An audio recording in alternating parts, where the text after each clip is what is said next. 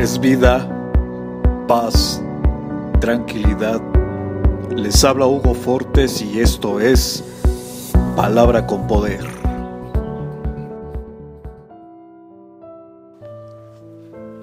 Bienvenidos, este es el contenido de hoy.